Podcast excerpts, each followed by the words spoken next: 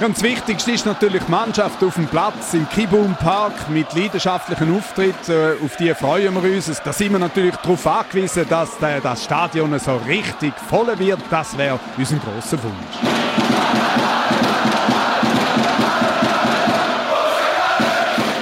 Glück auf und Servus zu einer neuen Ausgabe des Podcasts von Brennpunkt Mein Name ist Danny und ich nehme euch heute mit auf eine Reise in die Ostschweiz. Auch dort, genauer gesagt in St. Gallen, schmeckt den meisten Menschen die Bratwurst frisch vom Grill am besten. Aber der Griff zur Senftube oder gar zur Ketchupflasche ist tabu und wird von kulinarisch rückständig bis eher verletzend eingestuft. Das Argument? Eine St. Galler Bratwurst ist so fein, dass jegliche Geschmacksverzerrung unnötig ist und den echten Genuss stört. Da überrascht es dann schon, dass im Umfeld des FC St. Gallen ein hochwertiges und in dieser Form einmaliges Fußballmagazin ausgerechnet den Namen Senf trägt. Gemeinsam mit Ruben Schönberger spreche ich über das unabhängige Fußballmagazin, das zweimal pro Jahr erscheint, aber natürlich auch über die Geschichte des ältesten Fußballclubs auf dem europäischen Festland. Ruben, herzlich willkommen. Hallo, danke für die Einladung. 34 Rückrundenpunkte, das ist Vereinsrekord für den FC St. Gallen. Wie ist dein Gemütszustand mit der gerade abgeschlossenen Saison 2021-22 und den dabei erreichten fünften Platz?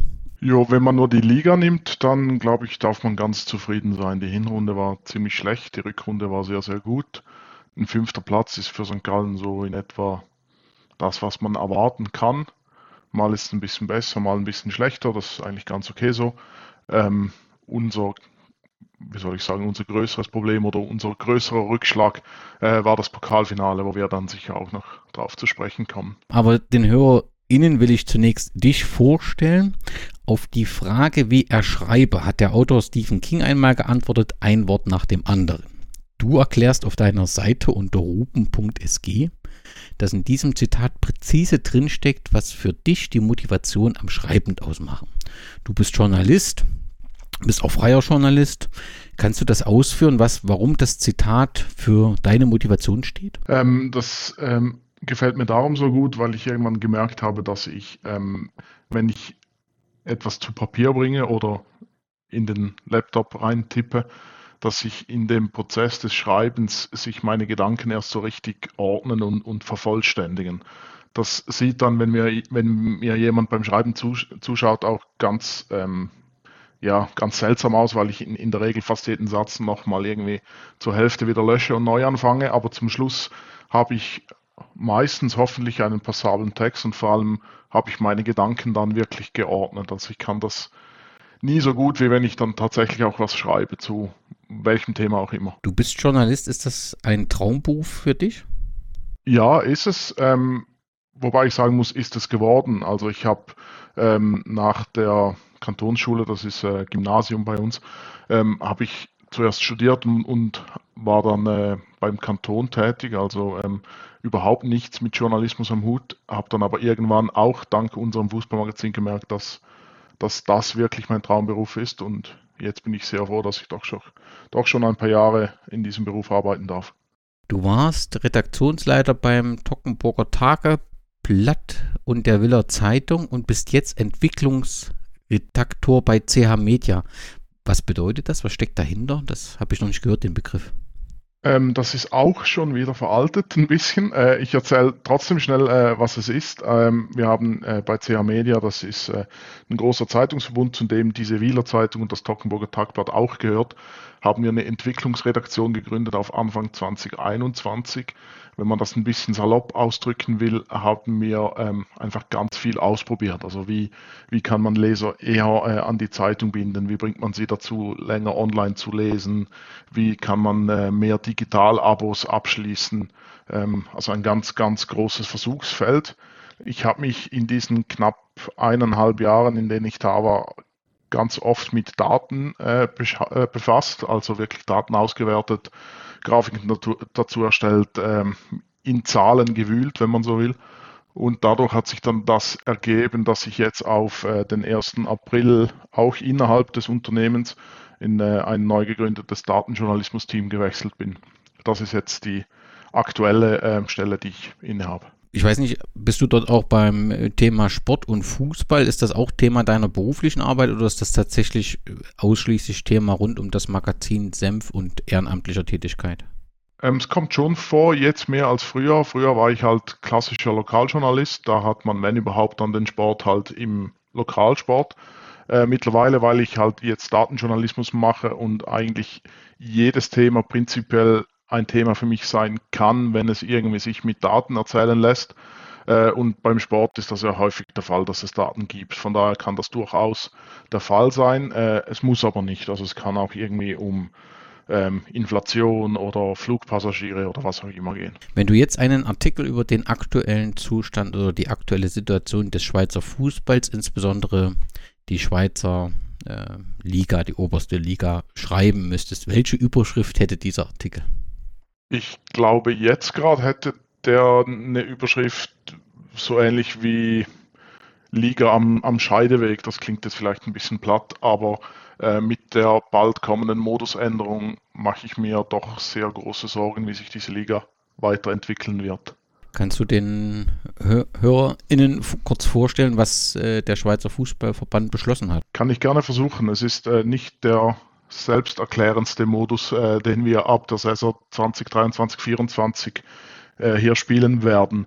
Der funktioniert so, dass es äh, zwölf Teams in der obersten Liga geben wird. Aktuell sind es noch zehn. Das war auch mit ein Grund für die Modusänderung, dass man da zwei Teams mehr in die oberste Liga äh, holen wollte. Und wenn man zwölf Teams in einer Liga hat, hat man halt auch das Problem, dass ein guter Modus zu finden ziemlich schwierig ist weil nur zweimal gegen jeden Gegner zu spielen ist mit 22 Spielen dann natürlich viel zu wenig und viermal gegen jeden ist mit 44 Spielen eher viel. Bei uns versucht man das Problem jetzt so zu lösen, dass es zuerst zweimal gegen jeden geht, dann hat man 22 Spiele, dann wird die Tabelle halbiert und gegen ähm, die anderen fünf in, in, seiner Hälfte spielt man dann nochmal jeweils, jeweils zweimal kommt dann insgesamt auf 32 Spiele, weil das aber auch noch eher wenig ist. Ähm, heute haben wir ja 36 Spiele. Gibt es dann nach diesen 32 Spielen Playoffs und das ist so eigentlich der Stein des Anstoßes, weil in diesen Playoffs gibt es einerseits das Meister-Playoff, da spielt der Erste gegen den Zweiten um den Titel in einer Best-of-Three-Serie. Also egal, wie viel Vorsprung der Erste vom Zweiten hat, entschieden wird in, diesen, in dieser Playoff-Runde ganz zum Schluss. Und was auch ziemlich absurd ist, die geteilte Liga wird quasi wieder zusammengeführt für ein Europa-Playoff. Also die vier äh, Teams in der oberen Hälfte auf den Plätzen 3 bis 6 und die vier Teams in der unteren Hälfte auf den Plätzen 7 bis 10, die spielen dann in äh, Viertel, Halbfinal und Final die äh, Europacup-Plätze aus. Und das ist äh, doch ja eine ziemliche Reform, um es mal nett auszudrücken. Es passt auch nicht zur aktuellen Entwicklung. Also wir haben in Deutschland auch eine Diskussion, die begonnen hat. Die DFL-Geschäftsführerin hat mal Playoffs einfach in den Raum gestellt, gab sofort sehr viel Kritik.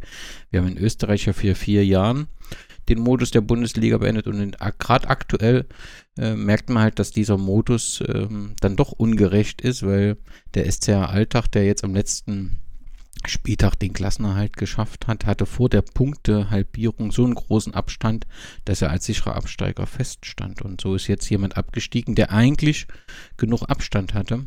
Und so gibt es dort wieder jetzt eine Diskussion, ob, das, äh, ob man das Playoff auch zukünftig will. Und in der Schweiz wird es jetzt eingeführt, aber man muss sagen, der Großteil der Clubs hat zugestimmt. Dann könnte man Platz sagen, dann ist ja eigentlich alles gut. Ich glaube, es gab vier Clubs, die dagegen gestimmt haben was ist die Intention der überwiegenden Anzahl der Clubs, die sagen, wir lassen uns darauf ein? Ja, also die Abstimmung war zweigeteilt. Zuerst musste über die äh, Aufstockung der Liga um zwei Teams abgestimmt werden. Da haben ähm, alle Ja gesagt, außer der FC St. Gallen. Ähm, und dann in einem zweiten Schritt ging es dann um diese Playoffs und da haben dann äh, vier Teams nicht mehr Ja gesagt. Der FC St. Gallen hat dann aber wieder Ja gesagt. Und das illustriert so ein bisschen das Problem ähm, an der ganzen Modusänderung, weil da einfach ganz viele unterschiedliche Interessen aufeinander prallen. Das sind zum einen die Teams aus der Challenge League, das ist unsere zweithöchste Liga, die natürlich gerne aufsteigen würden, weil in der obersten Liga einfach mehr möglich ist. Ähm, aber mit zehn Teams ist das Aufsteigen natürlich schwieriger als mit zwölf Teams in der obersten Liga. Also die sind natürlich dafür, dass sie das leichter hinkriegen und nehmen dann vielleicht auch eher in Kauf, dass der Modus ein bisschen seltsam ist. Ähm, bei den oberen Teams gab es dann solche, für die äh, die Anzahl Heimspiele wahnsinnig wichtig ist, weil sie einfach einen großen Teil an den Einnahmen ausmachen. Für andere war das nicht so wichtig und da haben sich dann ganz ja, ich will jetzt nicht sagen uneilige Allianzen, aber es haben sich ein, ein, halt, es hat sich so entwickelt, dass am Schluss diese Lösung dabei rauskam, obwohl gefühlt irgendwie ganz viele nicht so richtig zufrieden sind damit. Ja, die Idee, also ich schätze, dass es daher kommt, ähm, weil halt die Meisterschaftsrennen jetzt in den letzten Jahren, also doch jetzt schon einige Jahre, nicht so spannend war, weil Bayern dann halt äh, besser war als alle anderen Mannschaften und relativ klar besser. Von dem her ähm, werde die Überlegung angestellt. Ähm, ich finde persönlich, dass derjenige, der am Ende ähm, von 34 Spielen am meisten Punkt hat, finde ich gut, wenn der Meister wird und die, wo halt am wenigsten Punkt habe, dann leider absteigen müssen. Aber ähm, dass man überlegt, äh, wie man das vielleicht attraktiver machen kann, ist ja eine Überlegung, die wahrscheinlich immer wieder stattfindet, wenn halt dann der Fall eintritt, dass es ähm, immer der gleiche deutsche Meister wird, so wie es jetzt die letzten Jahre war. Und zwar ist halt nicht zwei, drei Jahre so, sondern halt doch schon relativ viele Jahre. Also kann ich nachvollziehen. Aber ich finde dann die Meisterschaft so, wie es, wie es jetzt ist, äh, in diesem Modus finde ich eigentlich am gerechtesten und mit der größten Aussagekraft, aber nicht immer am spannendsten. Das ist klar. Ja, wird spannend zu sein, wie, wie sich das weiterentwickelt. Also die Diskussion hat ja gerade angefangen. Ich glaube, das ist äh, vor einer Woche beschlossen worden und auf jeden Fall hat man das Gefühl, dass äh, zumindest in den Fanbereichen eine große Diskussion äh, stattfindet. Um den Schweizer Fußball zu vielleicht nochmal zu beschreiben, das Magazin 12, ein, ein wunderbares Schweizer Fußballmagazin, was also so einen eigenen Charakter hat. Das ist kein Magazin im Sinne, dort äh, sehe ich die Ergebnisse, sondern das ist tatsächlich Hintergründe, wunderbare ja, Bilder, wunderbare Texte kann ich nur jedem empfehlen, ähm, das zu abonnieren. Wenn man es aus Deutschland abonniert, dauert es immer ein, ein, Stück länger, aber da hat man eben 14 Tage mehr Vorfreude und es lohnt sich wirklich. Und auf Twitter ähm, hat das Magazin bzw. die Redaktion geschrieben, nun ist auch das packende Aufstiegsrennen in der Promotion League, was die dritte Liga ist, entschieden. Nach fast 300 bedeutungslosen Partien steigt Bellizona in die Challenge League, die zweite Liga, auf, weil es der einzige Club ist, der die Lizenzauflagen erfüllt. Der Aufstieg von der dritten in der zweiten Liga ähm, scheitert also ganz offensichtlich an Hürden, Lizenzauflagen. Will da keiner oder kann da einfach keiner aufsteigen, weil die Auflagen zu hoch sind? Was ist der Hintergrund dafür? Ja, ich glaube, es ist ein bisschen eine Mischung aus ähm, nicht wollen und nicht können. Ähm, es ist schon so, dass die Auflagen nicht ohne sind. Also es gab ähm, auch immer wieder mal Diskussionen um so Sachen wie Lichtstärke in diesen, Stadion, in diesen Stadien, in denen zwar die Spiele live im Fernsehen übertragen werden, aber die Zuschauerzahlen jetzt nicht wahnsinnig groß sein dürften. Und wenn ich so vergleiche Schweiz, Österreich, wie die Lizenzauflagen sind, habe ich zumindest das Gefühl, dass es in Österreich mit tieferen Auflagen ganz gut funktioniert, äh, ohne da jetzt wirklich im Detail äh, Bescheid zu wissen. Aber es ist schon so, dass, ähm, dass einige Teams ähm, einfach sich diesem, dies, diesen Bedingungen nicht unterwerfen wollen. Es gab ja den FC Wohlen, du hattest ja mal jemanden zu Gast, äh, der da mehr oder weniger aus Vereinstücken gesagt hat, das können und wollen wir nicht mehr mitmachen. Für die aktuelle Saison Aufsteiger in die erste Liga ist der FC Winterthur. Wer muss aus der ersten Liga absteigen? Man muss vielleicht auch noch erwähnen, dass es unter Umständen einen zweiten Aufsteiger noch geben könnte. Es gibt ja bei uns noch eine Relegation, der zweitletzte von der ersten Liga muss gegen den zweiten aus der zweiten Liga antreten. Das ist äh, der FC Luzern, der gegen den FC Schaffhausen antreten muss. Äh, die Vorteile liegen da sicher deutlich beim, beim Superligisten, beim FC Luzern, aber die wird erst noch gespielt, diese Relegation. Äh, absteigen, sicher absteigen muss der letzte, das ist Lausanne Sport, die äh, um es nicht so nett auszudrücken, eigentlich ein Farmteam von Nizza sind und die, die diese Saison wirklich eigentlich kein Bein fürs andere gekriegt haben. Freust du dich über den Aufsteiger FC Winterthur? Ja, ich finde das eigentlich ganz okay. Es ist ein Club, wo wirklich äh, man, man spürt, dass da eine Verankerung irgendwie da ist, dass da viele Leute ähm, wirklich vor Ort sind. Es, es ist nicht, ähm, es ist kein steriler Club. Ähm, es ist, ja, ich, ich glaube, es ist eine Bereicherung. Lass uns zu deinem Magazin kommen, was auf jeden Fall eine Bereicherung ist. Und wenn man auf die Seite äh, des Senf-Magazins äh, schaut, ich habe den Link auch in die Shownotes gepackt.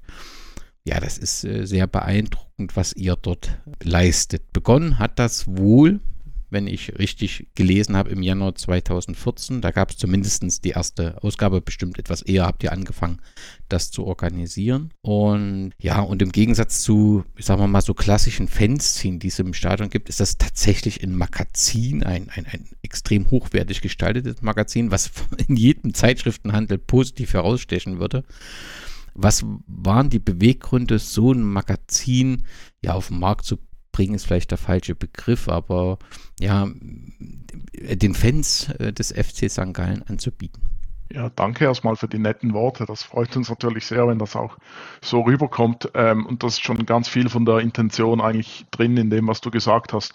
Ähm, wir hatten so ein bisschen diese, diese Do-it-yourself-Mentalität, die es ja im Umfeld von Fußballclubs gerne gibt, war eigentlich ausschlaggebend. Wir fanden irgendwie, es, es fehlt was in St. Gallen. Es wird ähm, nicht, dass wir uns als Stimme der Fans explizit sehen, aber es, wird, es werden ganz viele Themen, die sich doch zu großen Teilen in, im Umfeld der Fans äh, ähm, stattfinden, dass diese nicht wirklich abgehandelt werden. Das war so der inhaltliche Grund. Ähm, es gab aber sicher auch den Grund, dass wir einfach wirklich Lust hatten, ein schönes Produkt zu machen, was uns, glaube ich, ja ganz gut gelingt. Ja, das würde ich auf jeden Fall sagen. Wie groß war die Redaktion zum Start und wie groß ist sie heute? Ähm, die bleibt immer so plus minus bei 15 Leuten. Ähm, nicht ganz die gleichen wie zu Beginn, aber zu einem ganz großen Teil sind es noch die gleichen. Ich würde sagen, so zwei Drittel der Gründungsmitglieder sind auch immer noch dabei und von der Größe her bleibt sie meist in etwa unverändert. Und wenn ich mir das Magazin angucke, muss ja bei der, unter dieser Gruppe der Redakteure ja, ein Designer mindestens sein oder Designerinnen, viele Texter, also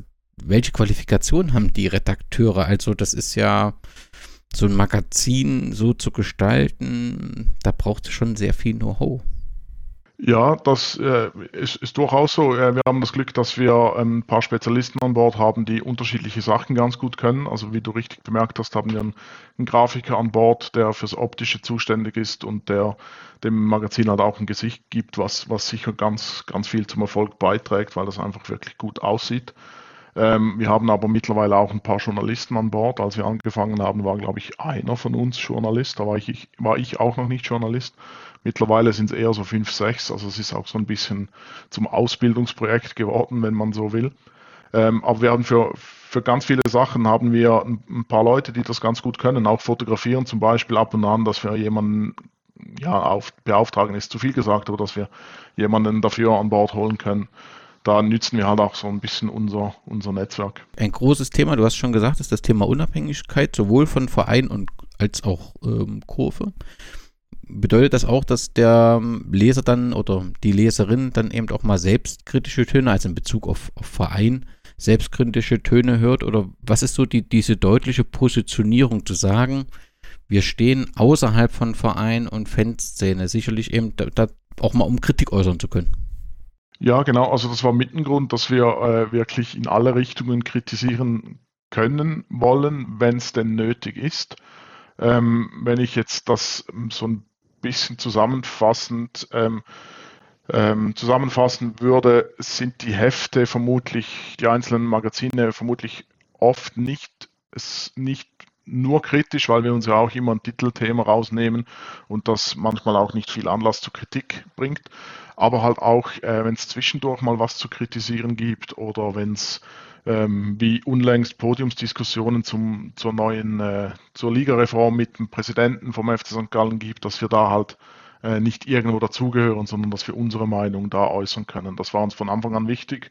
Ähm, wir versuchen das auch hochzuhalten.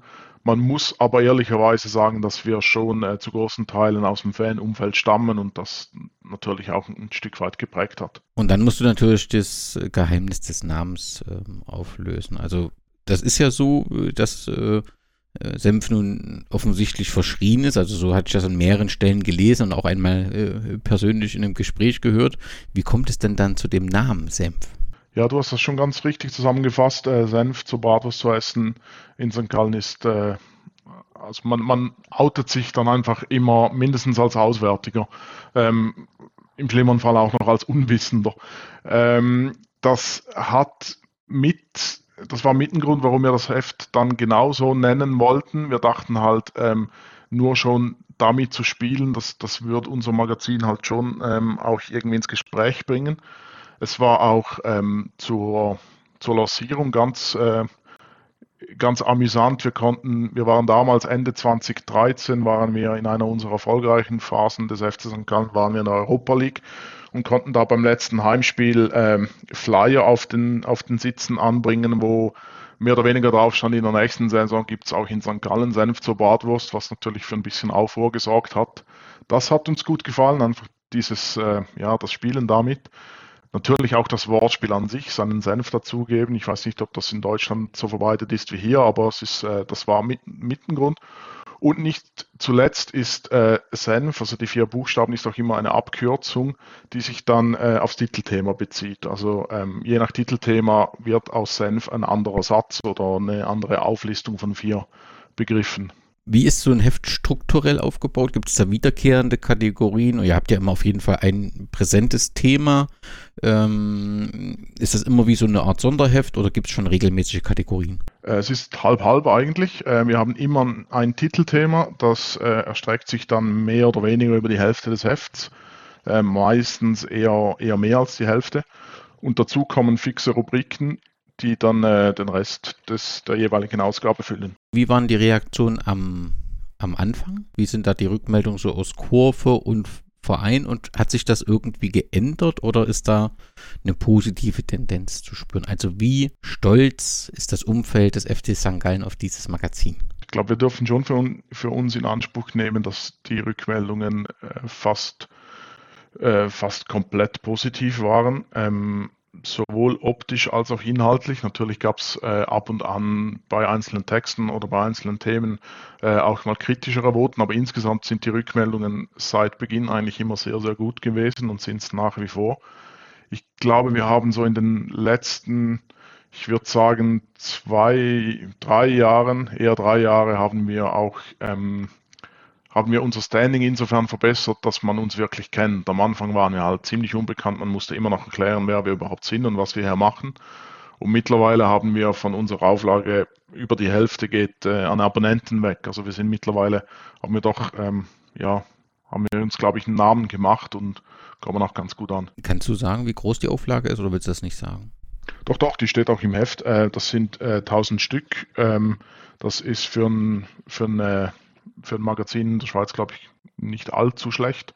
Äh, die geht auch immer so plus minus weg. Also wenn es ganz gut läuft, wird es wirklich ausverkauft.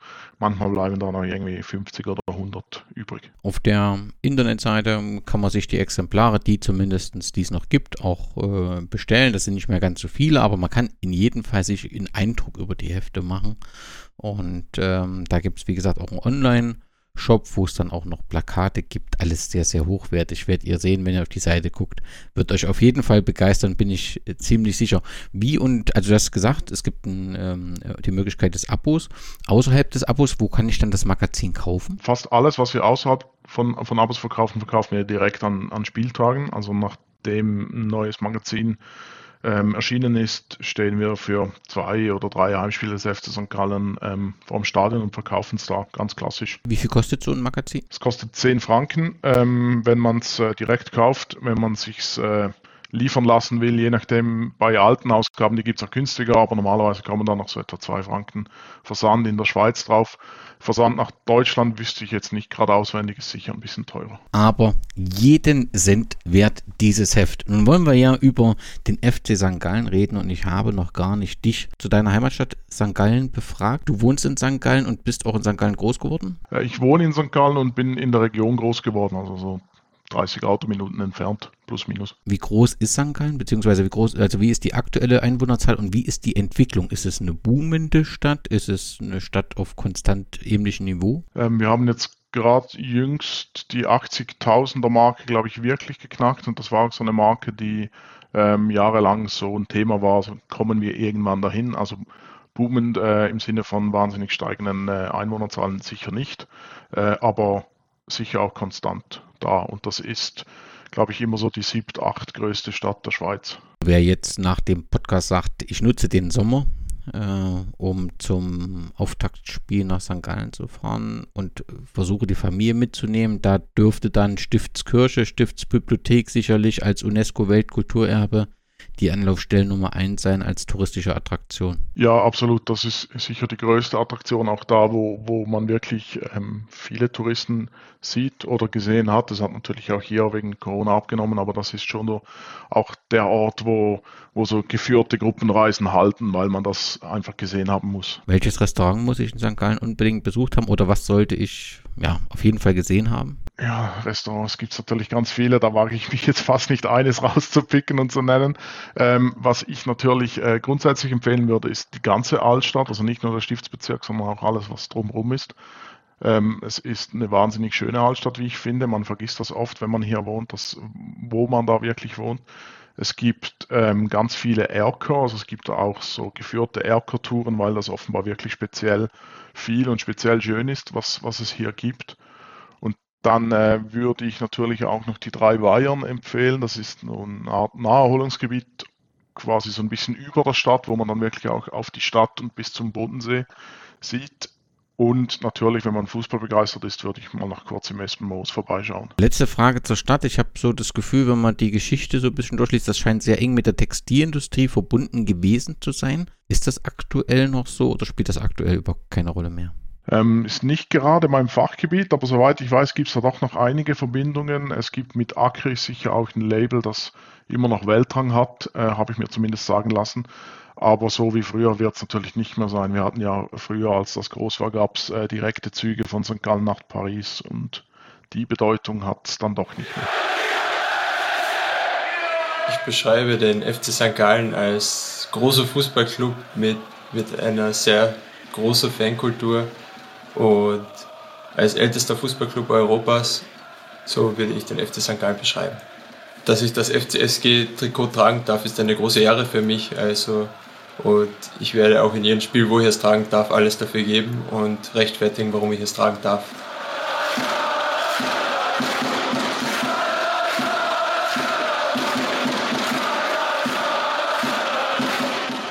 Dann gehen wir zu deinem Fachgebiet, zum Fußball, zum FC St. Gallen. Zwangsläufig stellt sich die Frage, wie kam denn der Fußball nach St. Gallen? Denn es muss ja recht früh gewesen sein, wenn wir heute über den ältesten Fußballclub äh, von Kontinentaleuropa ähm, reden.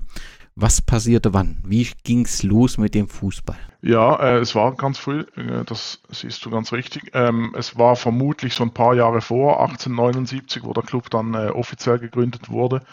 Ähm, was man weiß, ist, dass äh, an einem Institut in Rorschach, das ist die Nachbarstadt, dass da halt wie, wie so oft äh, britische Schüler da waren, die den Fußball so quasi in die Schweiz gebracht haben und dass sich das dann ähm, von da weiterentwickelt hat.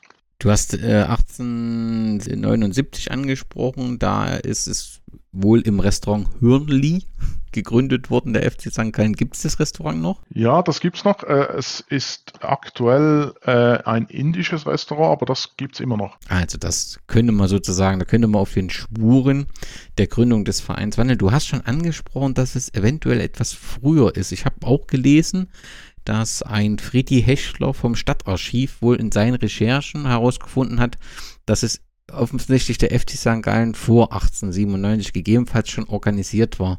Wie ist das jetzt? Recherchiert man dort weiter oder sagt man, ach, wir haben jetzt die 1879, die ist überall. Wir wollen da jetzt nicht weiter äh, recherchieren lassen, das jetzt so. Ähm, also wenn ich mich richtig daran erinnere, wurde äh, Freddy Hechler da auch ein bisschen falsch verstanden.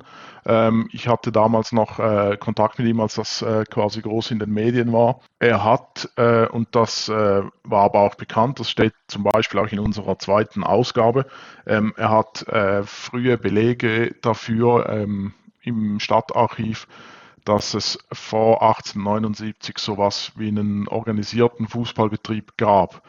Ähm, es gibt aber nach wie vor keine Hinweise, dass das wirklich schon ein Club war. Also man muss sich das eher so vorstellen, dass die, die dann 1879 den Club gegründet haben, sich einfach davor schon mehr oder weniger regelmäßig äh, zum Fußballspielen getroffen haben. Aber das wäre ja wie, wenn ich mit meinen Kumpels jetzt jede Woche Fußball spielen gehen und gehe und in einem Jahr sagen wir dann, wir gründen einen Verein. Also es, es scheint eher darauf hinauszulaufen, aber wie es halt ist mit, äh, mit so äh, lange zurückliegenden Zeiten, mit der letzten Sicherheit, wird man das vermutlich nie mehr wissen. Aber es bleibt 1879 damit ein sehr früher Zeitpunkt äh, und damit sozusagen ein, ein, ein ja, frühes Zentrum des Fußballs. Was sind so die ersten Spiele oder der erste Wettkampf, der bekannt geworden ist? Also eines der ersten Spiele, was äh, auch immer wieder für ein Schmunzen sorgt, war ein Spiel gegen die Grasshoppers, äh, die ja aus Zürich, die ja sowieso nach wie vor ähm, ich, und vermutlich auf alle Zeit so das ja, der, der Erzfeind sind,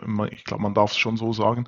Äh, und bei einem der ersten Spiele, als äh, die Zürcher nach St. Gallen kamen, wird da beschrieben in einer, in einer Vereinspublikation, wie sie mit Fahnen am, am Bahnhof abgeholt wurden und dann äh, auf dem äh, Fußballplatz die Tore gesehen hätten und diese wären da viel zu klein gewesen, weil äh, offenbar die neuesten Vorgaben von England schneller nach Zürich als nach St. Gallen gekommen waren und die Zürcher haben dann, so wird das äh, transportiert, die St. Galler ausgelacht und das ist so ein bisschen ein Gründungsmythos, wenn man so will, von dieser Feindschaft, dass so die, die hochnäsigen Zürcher damals schon so ein bisschen verachtend auf St. Gallen runtergeblickt hätten. Das ist so eine, eine der ersten Geschichten, ähm, die bekannt geworden ist, die ich eigentlich ganz amüsant finde. Diese, ich, wenn ich dich richtig verstehe, diese ja, Rivalität, die gibt es auch heute noch und wird in genau dieser Intensität auch weiterhin gelebt? Ja, also ich glaube mindestens bei den Leuten bis so zu meiner Generation, vielleicht noch ein bisschen jünger, ganz sicher wie es bei den ganz Jungen aussieht, wo halt äh, die Grasshoppers in den letzten paar Jahren sportlich nicht mehr so präsent waren, wo halt mit dem FC Basel und den Berner Young Boys andere Teams im Fokus standen, bin ich nicht ganz so sicher, wie, wie, wie intensiv das noch wahrgenommen wird. Aber ich glaube, bei allen, die 30 Jahre älter sind, wird, wird sich daran vermutlich nichts mehr ändern. Zum Anfang gab es mehrere Fusionen, Namensänderungen und sogar die Vereinsfarben wechselten.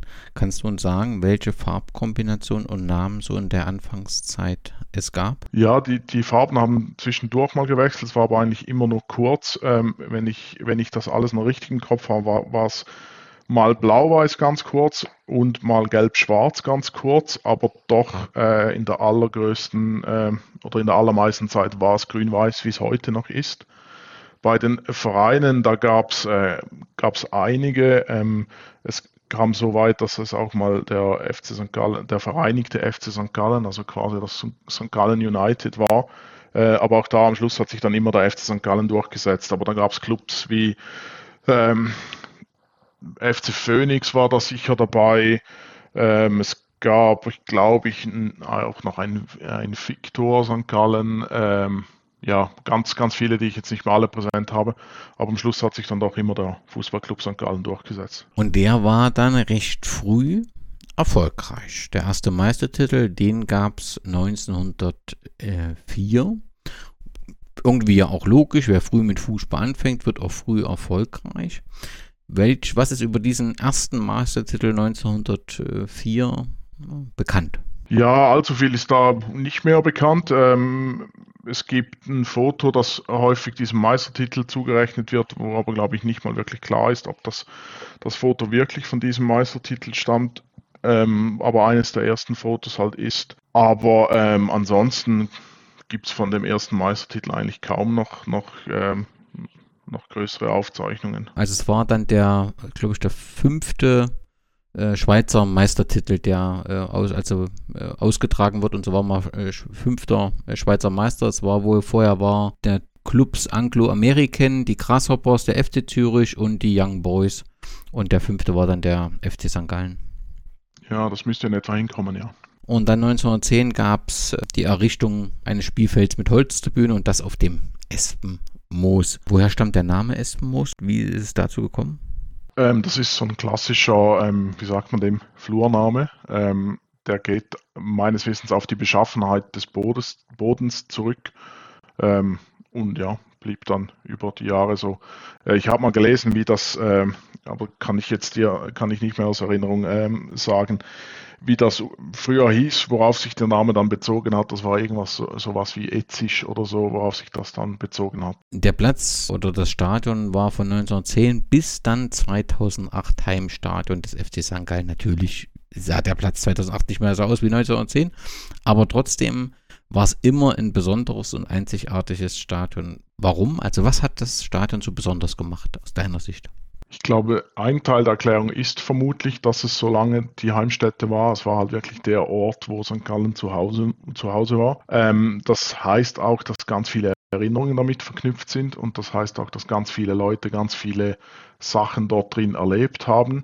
Ähm, ich kann, wenn ich für mich spreche, es ist halt der Ort, wo ich das erste Fußballspiel live so gesehen haben, habe, wo ich äh, wo ich ein Stück weit auch aufgewachsen bin, wo ich mit meinen, mit meinen Freunden früh allein hin durfte, wo ich äh, einen Meistertitel erlebt habe, einen Abstieg erlebt habe. Es sind einfach ganz, ganz viele Sachen sind äh, damit verbunden und dann auch äh, unabhängig davon die Lage. Es war halt so ein Quartierstadion, wie es sie heute immer weniger gibt, das wirklich noch mitten im Quartier lag. Was ist an diesem Platz heute? Es ist immer noch ein Fußballplatz. Die Haupttribüne, die steht immer noch. Äh, die anderen drei ähm, Seiten des Platzes sind jetzt, äh, sind jetzt frei. Dafür hat es noch einen zweiten Platz, einen Kunstrasenplatz daneben. Da spielen ganz unterschiedliche Teams. Äh, unsere Nachwuchsmannschaft spielt nicht immer, aber die spielt ab und an da. Unser Frauenteam spielt ähm, oft da, wenn nicht sogar immer äh, mittlerweile. Und dann gibt es noch ein paar andere lokale Vereine, die da ähm, den Platz benutzen können. Wie wird das Stadion, also dieses Stadion dann, das alte Stadion und an dem alten Platz dann heute genannt? Immer noch Espenmoos. Und das neue Stadion? Also jetzt ohne äh, Werbepartner, wie würde das dann genannt? Ohne Werbepartner hat es halt eigentlich keinen Namen. Das ist mit ein Problem. Wir, wir hatten vor geschätzt fünf Jahren mal einen Versuch gestartet, da ähm, dem Stadion einen Namen zu geben. Das hat sich nicht so wirklich durchgesetzt.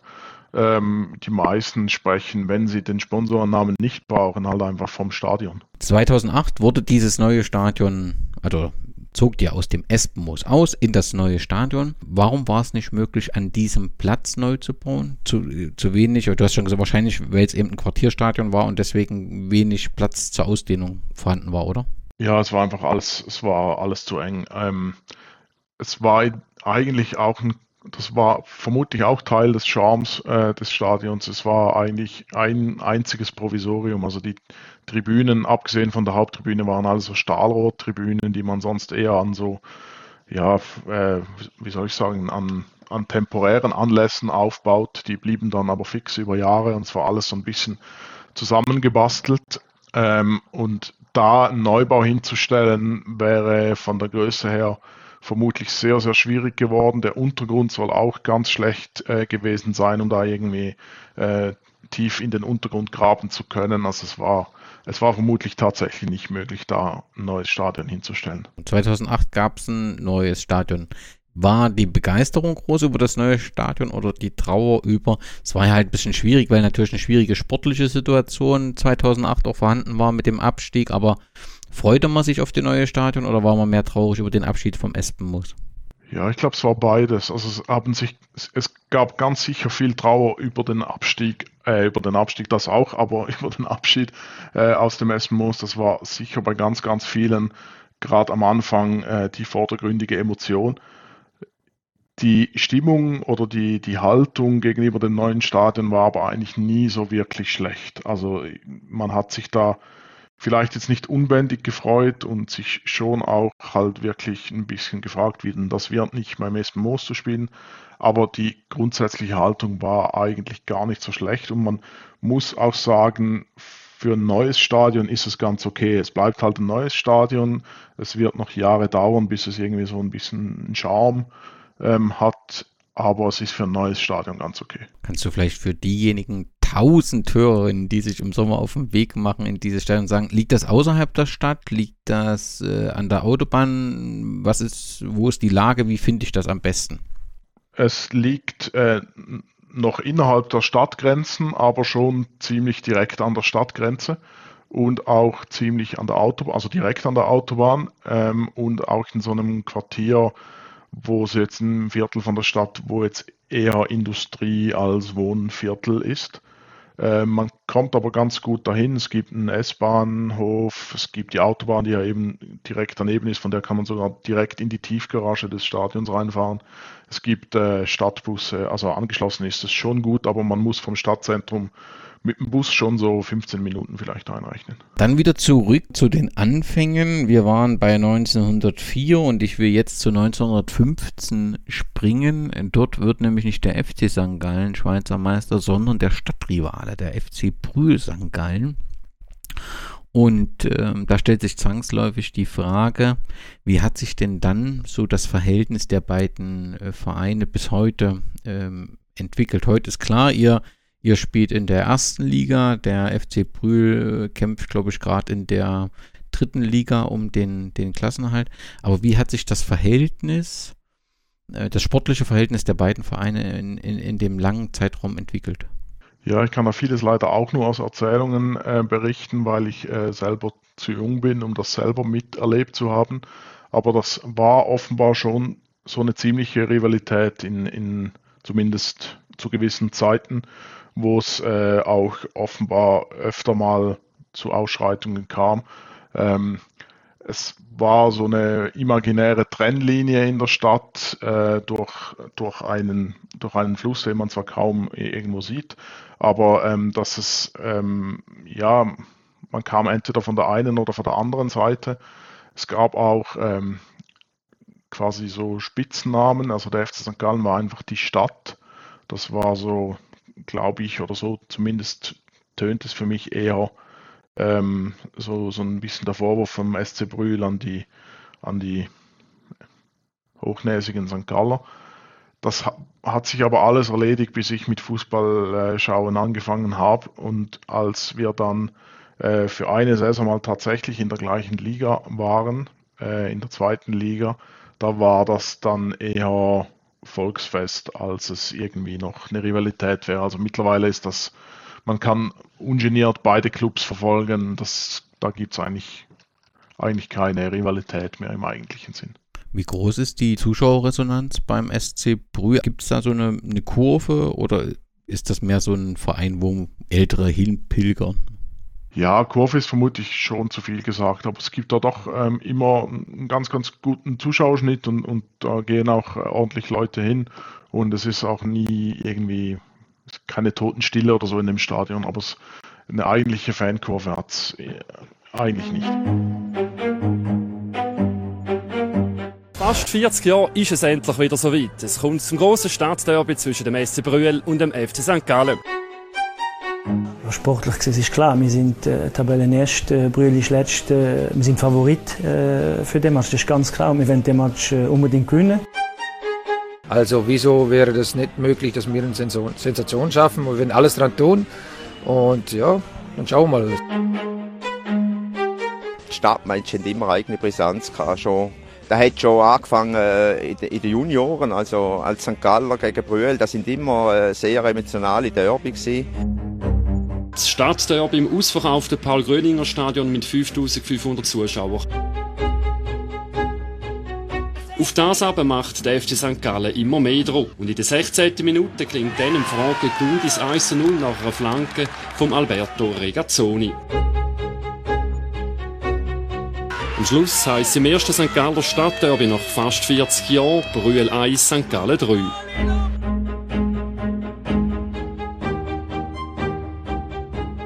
Ja, und dann kommen wir zum, zum nächsten Meilenstein. Das ist das erste Cup-Finale und da sind wir schon bei 1945, also eine relativ lange Zeit, ähm, ohne jetzt nochmal in, in, in Titel. Aber wenn wir bei 1945 sind, die Schweiz wurde während des Zweiten Weltkriegs ja nicht durch eine Invasion in Mitleidenschaft gezogen. Trotzdem war natürlich Wirtschaft, Gesellschaft, Zeitgespän, alles vom Krieg betroffen.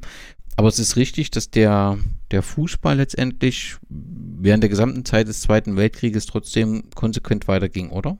Ja, es gab natürlich auch gewisse Probleme oder so, aber der ging weiter. Ähm, es gab dann auch, ähm, ich müsste jetzt lügen, wenn ich noch wüsste, wer da alles Meister wurde, aber ich glaube, es gab da auch immer wieder so ein bisschen den, den, Vorwurf, dass die Meistertitel fast schon geschenkt waren, weil halt die Umstände schwierig waren und nicht so gespielt wurde, wie normalerweise gespielt worden wäre. Aber an sich wurde da so gut wie immer durchgespielt, wenn nicht gerade irgendwie ähm, die die Felder in der Anbauschlacht nicht mehr zum Fußballspielen zugelassen waren. Erstes Cup-Finale, es gab eine Niederlage. Was war, fehlte das Glück? Ist was über dieses Finale bekannt oder ist das nicht so eine große Nummer, wenn man es verloren hat und deswegen spielt das kaum eine Rolle in der Geschichte? Ähm, nee, über das Spiel hört man eigentlich wirklich so gut wie gar nie etwas. Das ähm, aber ist vielleicht auch eine St. Galler Eigenheit, dass wir oft genug verlieren, dass wir uns da nicht jede Niederlage im Detail merken. Das betrifft ja vor allem den Pokal und deswegen ist es jetzt, springen wir nach äh, zu 1969, dann gibt es endlich den ersten und bisher wohl leider der einzigste Cupsieg. Äh, 1969 holt äh, St. Gallen den Pokal. Was waren die Ursachen für den damaligen Erfolg und wie, wie, wie verlief das Finale? Also wenn ich ehrlich bin, äh, auch darüber weiß ich jetzt nicht wahnsinnig viel im Detail. Äh, was mir fast eher geblieben ist oder bis heute bleibt, wobei man muss ehrlicherweise sagen, durch den jüngsten Cup-Final wurde das auch alles wieder, ähm, wieder hervorgekramt und gezeigt. Äh, aber es gibt da einfach diese, diese ganz herrlichen Bilder aus dem alten Bankdorf-Stadion, so wie man es ja gerade auch in Deutschland noch ganz gut kennt mit diesen Türmen, wo äh, die St. Galler davor ähm, ja, jubeln. Ähm, mir sind vor allem diese, diese Bilder, ähm, ist eigentlich das, was mir am meisten geblieben ist davon.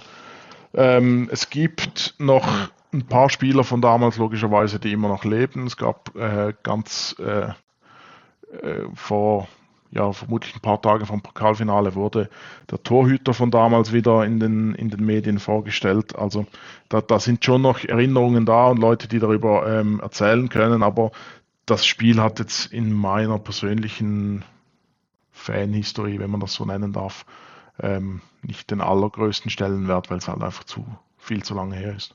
Ein 2 zu 0 Erfolg war es gegen den AC Berlin Zona. Also offensichtlich diejenigen, die jetzt von der dritten in die zweite aufsteigen, ne? Genau, ja. Ähm, der 2 zu 0 gegen Bellinzona, das sagst du richtig. Und da ähm, gibt es ja dann auch später mal noch wieder in der jüngeren Vergangenheit ein Aufeinandertreffen mit Bellinzona, das nicht ganz so gut ausging. Ein besonderes Jahr ist das, wenn man jetzt vom einzigen Pokalsieg 69 mal aus, äh, das ausnimmt, ist das Jahr 2000. Aber wenn wir jetzt, bevor wir dorthin kommen, auf dieses Jahr 2000, von den 70er Jahren bis den 2000er, was muss ich wissen? Gibt es da besondere Höhepunkte in der Geschichte des FC St. Gallen? Ja, die Höhepunkte sind eher rar. Du wirst schon gemerkt haben, dass es äh, in der Geschichte des FC Gallen häufig eher um Tiefpunkte als um, um Höhepunkte geht. Ähm, wir hatten auch immer wieder ähm, Mühe, die Klasse zu halten. Aber es gibt natürlich äh, doch auch Höhepunkte in den Jahren und vermutlich das, was äh, der, der größte Höhepunkt oder die zwei größten Höhepunkte. Einerseits Ivan Zamorano hat bei uns gespielt, ähm, hat bei uns eigentlich den Grundstein gelegt für seine Karriere und von ihm stammt das äh, wohl beste Zitat, das es gibt rund um den FC St. Gallen. Er wurde mal von einem Journalisten gefragt, ob es denn im Espenmoos nicht immer nach Bratwurst rieche, weil das halt eben so die Spezialität ist, die jeder mit uns in Verbindung bringt und auch gerne Witze darüber macht. Und Zamorano hat dann gesagt, im Espenmoos riecht es nicht nach Bratwurst, da riecht es nach Leidenschaft. Und äh, das ähm, Zitat kommt regelmäßig wieder irgendwo zum Tragen, weil es halt einfach sehr, sehr gut ist. Und das zweite Highlight war äh, UEFA Cup gegen Inter Mailand mit ähm, einer Zuschauerzahl im Essenmoos, die dann schon bald äh, nicht mehr ging. Ich bin jetzt nicht mehr ganz sicher, ich glaube, es waren so um die 16.000 und zum Schluss durften da noch 11.000 rein. Also da muss ganz schön was los gewesen sein. Seit 96 Jahren zum ersten Mal ist St. Gallen wieder Fußball-Schweizermeister. Der FC Basel hat es möglich gemacht, weil die Basel bei Servet Genf nur ein Unentschieden spielten. Matthias Hüppi, Sie stehen beim St. Gallen Marktplatz. Haben Sie noch Ihre Stimme, um die tolle Stimmung in St. Gallen zu beschreiben? Ja, die Stimme habe ich sicher noch und die Stimmung hier ist wirklich wunderschön. Es wird gefeiert seit Stunden. Schon im Verlauf des Nachmittags kamen immer mehr Leute auf den St. Galler Marktplatz und jetzt sind sie zu Tausenden hier. Das Fest verläuft absolut friedlich. Es herrscht Hochstimmung und es ist wirklich etwas Einmaliges hier überhaupt dabei zu sein. Die Ostschweizer feiern den ersten Meistertitel seit 1904 und die Party wird noch lange, lange weitergehen. Matthias Hüppi, Sie sind selber Ostschweizer. Was bedeutet dieser Meistertitel für die Region? Dieser Meistertitel hat eine Bedeutung, die weit über das Sportliche hinausgeht. Es stärkt das Selbstbewusstsein einer ganzen Region. Die Ostschweizer gelten ja eher als zurückhaltend, aber heute und in Zukunft kommen sie nicht zuletzt wegen dieses fußballerischen Erfolges ganz bestimmt aus sich hinaus. Abgesehen davon machen jetzt natürlich auch die Politiker hier voll mit und weisen auf die große übersportliche Bedeutung dieses Meistertitels hin. Und dann kommen wir zwangsläufig zum Jahr 2000. Ähm, nach 96 Jahren erst gibt es den zweiten Meistertitel. Kannst du das irgendwie ganz kurz, bevor wir äh, zum Meistertitel kommen, erklären? Was ist denn, wenn ich so früh da bin und äh, einen organisierten Fußball habe? Was fehlt denn dann so über diese lange Zeitpunkt zu mehr Titeln? Ist das die Lage Ostschweiz, ist die ungünstig oder hat man einfach mit Zürich so ein, dann ein, so ein starkes Zentrum gehabt? Das ist ja schon auffällig, dass man recht früh da war und dann doch sehr lange ohne Titel braucht. Kann man das so einfach beantworten oder ist das einfach, hat das individuelle Ursachen? Ja, also es ist natürlich schwierig, um das mit Absolutheit zu beantworten äh, und gerade in den, in den ersten Jahren umso schwieriger. Aber ich ich denke schon, dass das damit zu tun hat, dass die, die Ostschweiz halt eine Randlage ist und dass äh, auch ähm, finanzielle Unterstützung hier vermutlich ein bisschen schwieriger zu erhalten war als oft in anderen Gegenden. Äh, das dürfte mit eine Rolle gespielt haben und dann wird es über die Jahre ganz sicher auch immer mal die eine oder andere Misswirtschaft gegeben haben, die dann halt nicht ähm, zwingend gewesen wäre, logischerweise. Ähm, dann dürfte das am Schluss eine Mischung aus, aus all dem gewesen sein. Vor der Saison 99-2000 ähm, hieß es, ähm, der FC St. Gallen wird große Schwierigkeiten haben, die Klasse zu halten. Doch mit Trainer Marcel Koller wurde der FC St. Gallen nach 96 Jahren wieder Schweizer Meister. Was gibt es über diesen Titel und diese historische Saison zu sagen? Hast du sie erlebt selbst? Ja, hier kann ich jetzt ein bisschen eher aus eigenen Erfahrungen schöpfen, ähm, weil ich da äh, natürlich schon, schon längstens im ersten Moos Spiele gesehen äh, habe. Ich ähm, erzähle dann nachher vielleicht auch gerne noch von meinem allerersten Spiel im Essen Moos. Aber um im äh, Jahr 2000 oder 99, 2000 zu bleiben, das war tatsächlich so, dass da niemand mit dem FC St. Gallen gerechnet hat, äh, am allerwenigsten wir selber. Ähm, das war, Marcel Koller war da erst gerade da, hatte so ein paar Monate hinter sich und hatte offenbar schon begonnen, etwas aufzubauen, was wir alle noch, noch gar nicht äh, wirklich wirklich mitgekriegt haben. Ähm, es ging dann relativ gut los in dieser Saison. So die ersten zwei, drei, vier, fünf Spiele gingen gut aus. Und damals war äh, in meiner Erinnerung so eine Zeit, in der wir den Saisonstart ganz oft ganz gut hingekriegt haben. Und dann hieß es halt nach den ersten Siegen so, ja, ja, St. Gallen, die gewinnen jetzt wieder ein paar Mal und nachher verlieren sie alles und am Schluss müssten sie schauen, dass sie nicht absteigen. Und das kam dann in dieser Saison einfach nicht. Da ging es einfach weiter mit Siegen. Gibt es irgendeinen Spieler, der eine zentrale Bedeutung gespielt hat in diesem Zeitpunkt, so, so einen Helden oder war es einfach eine starke Mannschaftsleistung? Es war sicher eine starke Mannschaftsleistung, äh, sonst hätte das nicht geklappt, weil die Einzelspieler jetzt für sich vermutlich, äh, darum hat ja auch niemand mit uns gerechnet, die Einzelspieler an sich hätten da vermutlich jetzt nicht für einen Titel gereicht. Es gab aber doch eine Figur, die, mehrere Figuren, die herausgestochen sind, aber eine, die ganz stark herausgestochen ist und das war Charles Amour, der dann äh, später zu Sturm Graz gewechselt ist und seine Karriere dann leider äh, nicht mehr so gut weiter lief, aber der hat da halt Tore am Laufband geschossen und das war schon die, die herausragendste Figur. Meisterhafte Atmosphäre schon vor Spielbeginn im restlos ausverkauften Espenmoos. Und auch die Spieler des FC St. Gallen hatten sich speziell schön gemacht. Grün-weiße Frisuren, der neue Haartrend in der Ostschweiz. Fußball gespielt wurde natürlich auch. GC trat mit einer verstärkten Juniorentruppe an. Allmählich übernahm St. Gallen das Zepter und wie. Charles Amoa. Wieder war's nix. Huber hatte auf den Schuss von Amoa toll reagiert. Sollte der Meister St. Gallen tatsächlich mit einem Rückstand in die Kabine müssen? Eugster. Amoa. Tor. Das alte Espenmoos wackelte. Und der Meister bot zum Tanz. Charles Amoa mit seinem 25. Saisontreffer. Die Stimmung im Espenmoos wurde wieder angeheizt. Neben und auf dem Rasen. Amoa, Amoa, der Nicola hatte noch seinen Fuß dazwischen. Dann war das Spiel zu Ende und die Feier konnte beginnen. St. Galler Glückseligkeit zum Genießen. 2019 war es soweit. St. Gallen, der Meister, durfte den Pokal in Empfang nehmen. 96 Jahre musste die Ostschweiz auf diesen Moment warten. Wer Meister wird, darf in der Champions League antreten oder in der Champions League Qualifikation. Ähm, das ging knapp verloren gegen Galisterei Istanbul. Warst du international unterwegs? Also dann ging es ja in den UEFA Cup. Warst du da mit dabei? Ich war zu Hause, war ich dabei. Auswärts ähm, war ich dann erst später dabei, als wir äh, den SC Freiburg zugelost erhalten haben. Ähm, ich war da halt äh, 14 Jahre, 2000, das war noch ein bisschen zu früh, um auswärts mitzufahren nach Istanbul oder so. Aber zu Hause, respektive im Hartum in Zürich, wir hatten damals ja das neue Stadion noch nicht und mussten die, die Heimspiele auch auswärts austragen. Stimmt. Da war ich dabei, ja.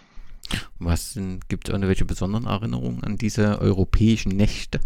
Ich glaube, meine, meine eindrücklichste oder bleibendste Erinnerung war, ich glaub, war, glaube ich, das Spiel gegen Chelsea, wo wir auswärts 1 0 verloren hatten und da niemand damit gerechnet hat, dass wir da noch irgendwie eine Chance hätten. Und dann äh, haben wir im, im Hartum tatsächlich 2-0 gewonnen und schon relativ früh eigentlich so das Spiel in, in unsere Richtung gelenkt. Und dieses Spiel war ja, so vermutlich das neben Freiburg auswärts später dann, ähm, das, was mir am meisten geblieben ist von dieser Zeit. Ja, und bevor wir dann uns die Zeit danach anschauen, dann äh, möchte ich natürlich auf dein Angebot eingehen. Was war denn das, dein erstes Spiel, was du erlebt hast im Ja, ich bin, nie so, ich bin nie so ganz sicher, ob die Geschichte andere auch so gut finden wie ich, aber mir gefällt sie ganz gut. Ähm, und zwar, ähm, das war Mitte der 90er Jahre, das letzte Heimspiel einer Saison. Da spielte der FC St. Gallen gegen den FC Solothurn. Der ist äh, mittlerweile weit weg von der, äh, von der obersten Liga. Damals war er aber noch, äh, war das noch eine Direktbegegnung in der, äh, in der Saison. Und St. Gallen musste da gewinnen, damit sie nicht absteigen, also sportlich so am, am, am Rande des Abgrunds.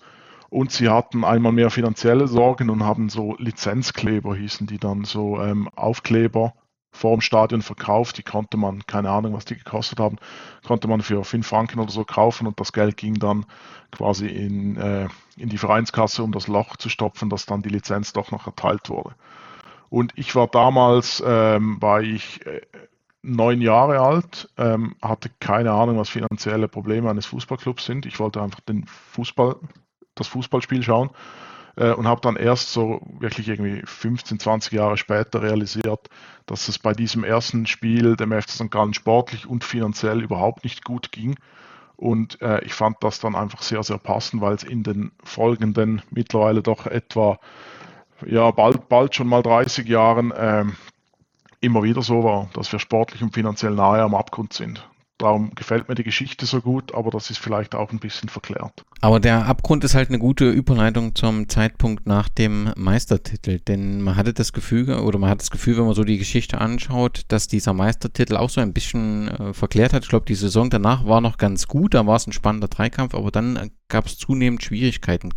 Kann ein Grund sein, dass mit dem überraschenden Meistertitel auch der Fokus auf die Spieler war, die dann den Verein verlassen haben, dass vielleicht mit dieser Meisterschaft auch so ein paar Träumereien bei Verantwortlichen des Vereins äh, gab, äh, die dann eben zu Investitionen führten, die äh, ja kein, kein gutes Ergebnis brachten. Was passierte so nach 2000, dass der Verein dann auch Schwierigkeiten bekam? Ja, es war sicher, ähm, es ist ja immer blöd, wenn man sagt, der Meistertitel hat auch irgendwie negative Auswirkungen und, und wegen dem Meistertitel ging es danach äh, bergab, äh, weil ja ein Meistertitel grundsätzlich was Gutes ist. Aber es hat sicher was, dass danach halt, ähm, dass es viele Veränderungen gab, weil viele Spieler halt auch wirklich weggingen. Äh, Charles Amour habe ich schon erwähnt. Ähm, und es war damals halt auch eine Zeit, wo diese Transfereinnahmen wenn ich mich richtig äh, erinnere, noch nicht so wirklich zurück in den Verein flossen, weil da halt immer noch diese, was man ja heute nicht mehr darf, diese Beteiligungen von irgendwem an den Spielern waren und damit hatte man von, von dem Erfolg eigentlich finanziell dann, dann gar nicht so viel, auf dem man dann hätte aufbauen können. Gleichzeitig hatte man aber jetzt ja, halt den Erfolg gekostet und wollte da irgendwie dabei bleiben und europäische Spiele und hatte auch schon so ein bisschen das neue Stadion im Hinterkopf, das dann irgendwann mal kommen sollte.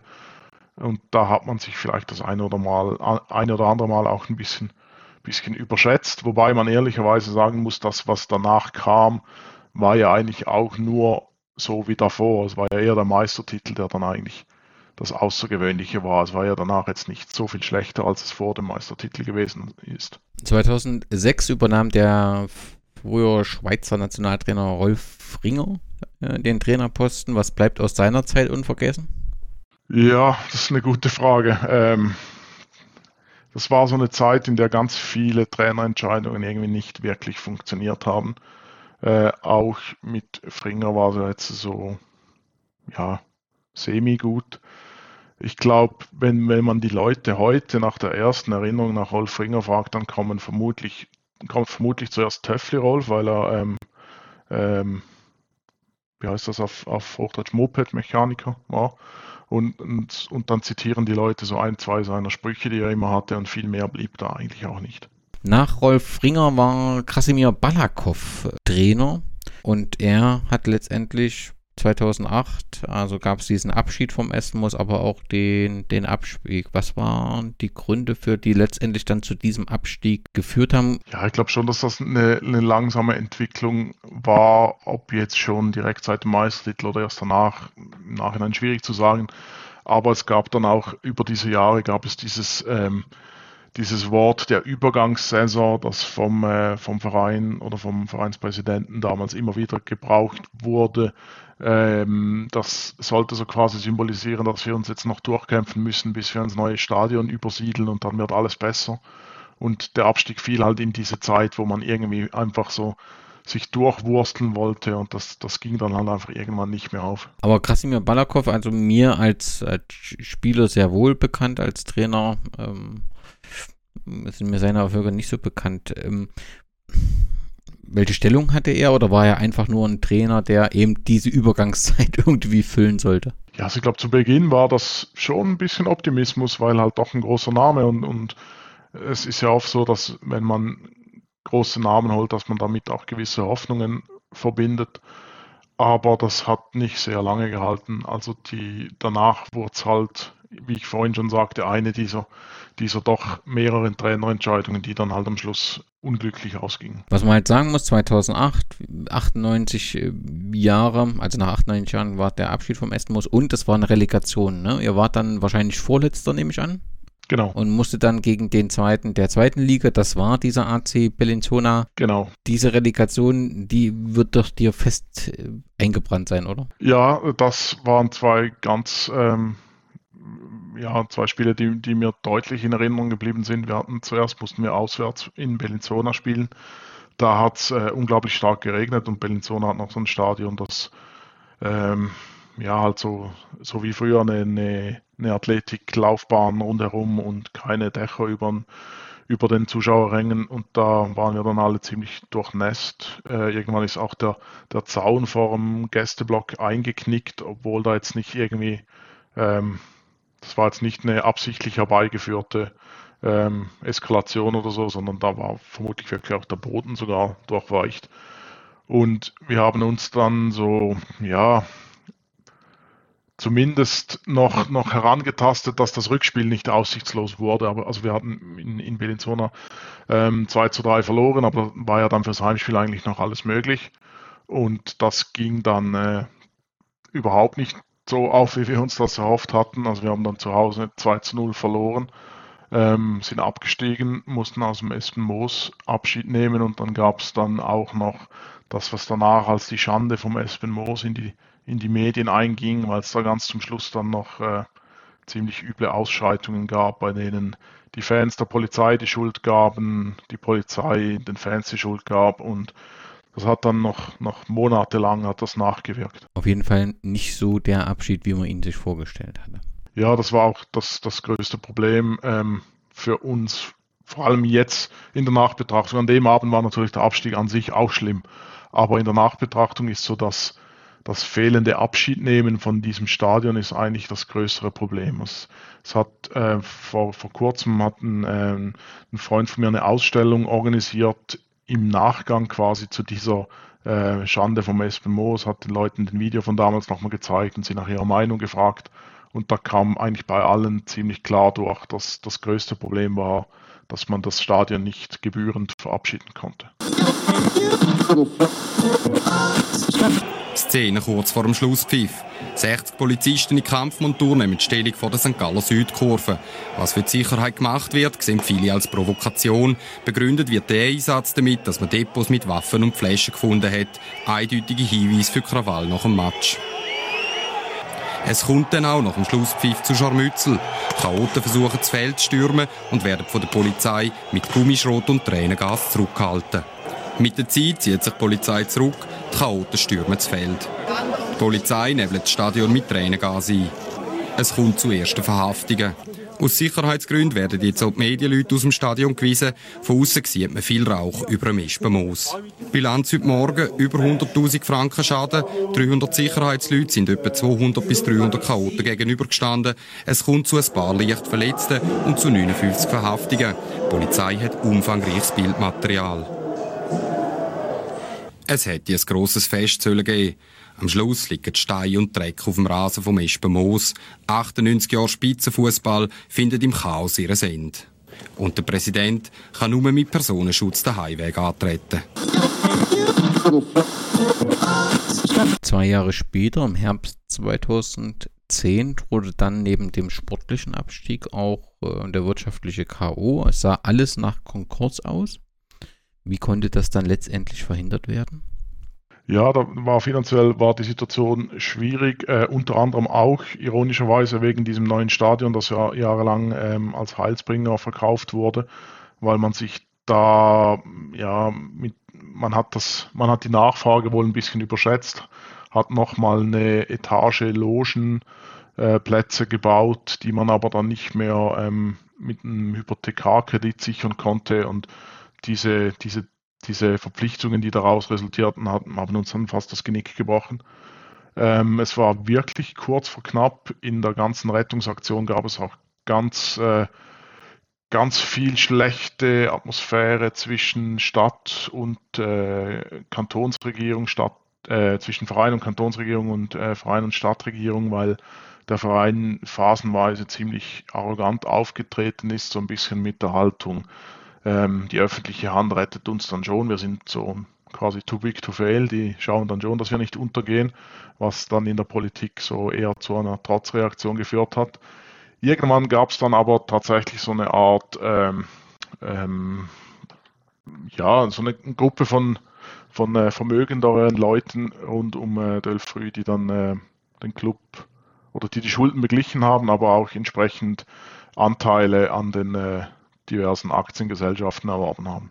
Mit dieser Rettung kam dann auch etwas später, zwei Jahre später, der sportliche Wiederaufstieg 2012 und mit der Saison 2012-2013 ganz hervorragender dritter Platz, womit die Teilnahme an der Europa League sichergestellt werden konnte. Und ich nehme an, du hast vorhin schon gesagt, dass diese Reise, dieser europäisches Erlebnis mit, mit Moskau, dass das noch sehr in den Erinnerungen der Fans des FC St. Gallen ist. Ja, genau. Ich muss aber noch sagen, äh, der Aufstieg war dann schon der zweite Aufstieg. Also es, es, es war nicht so, dass wir ähm, zwei, drei Jahre unten blieben, sondern wir sind nach dem ersten Abstieg direkt wieder aufgestiegen.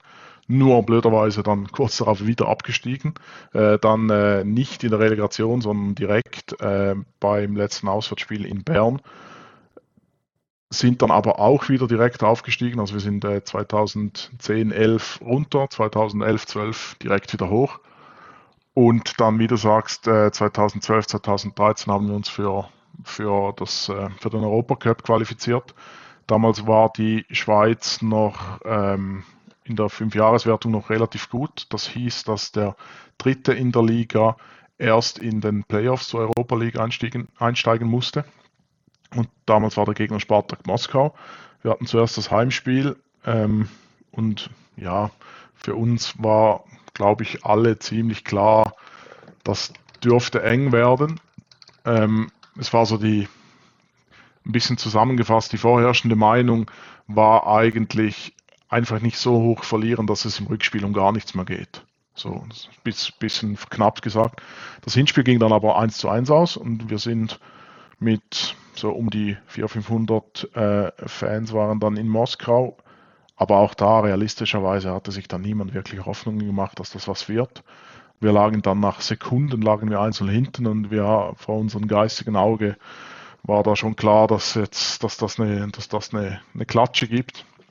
Und dann haben die das irgendwie hingekriegt, das Spiel zu, zu drehen und am Schluss 4 zu 2 zu gewinnen und wir waren für die Gruppenphase qualifiziert. Warst du in Moskau mit? Ich war in Moskau, das ist vermutlich so eines der, der größten Spiele vom FC St. Gallen, das ich erlebt habe. Hier ist das Stadion in Moskau, das kleinere Stadion, nicht das Luschnitski, das wir von äh, früher kennen, da wo normalerweise die Mannschaft von Spartak Moskau spielt, sondern das ist das kleinere Kimki-Stadion. Heute sind es knapp 400, die mitgereist sind hier nach Moskau und die heute Nachmittag den guten Platz im Zentrum schon voll unter Beschlag genommen haben. Eine großartige Unterstützung des St. Galler annimmt. Vorsicht, die Russen kombinieren sich ein erstes Mal durch und gehen früh in Führung. Und die Möglichkeit zum Ausgleich. Tor für den FC St. Gallen. Kein Offside, nichts war's. Karanovic macht das 1 zu 1. Flanke zur Mitte, Möglichkeit. Tor!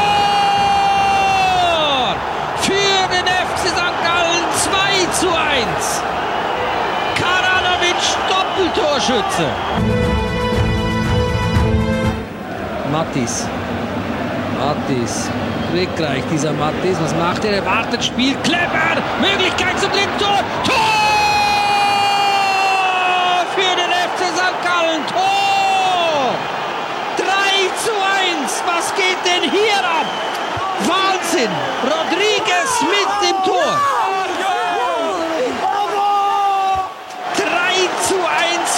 den FC St. Gallen. Ich drehe am Rad. Das hätte ich nie für möglich gehalten.